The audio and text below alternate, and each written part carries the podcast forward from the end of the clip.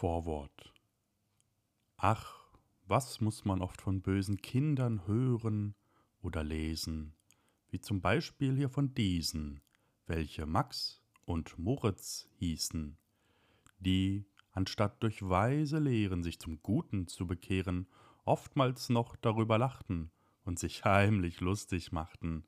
Ja zur Übeltätigkeit, ja dazu ist man bereit.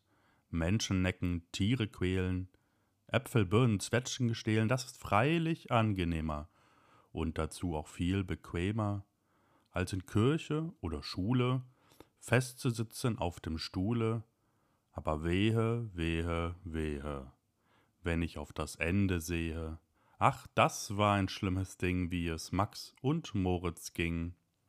Drum ist hier, was sie getrieben, abgemalt und aufgeschrieben.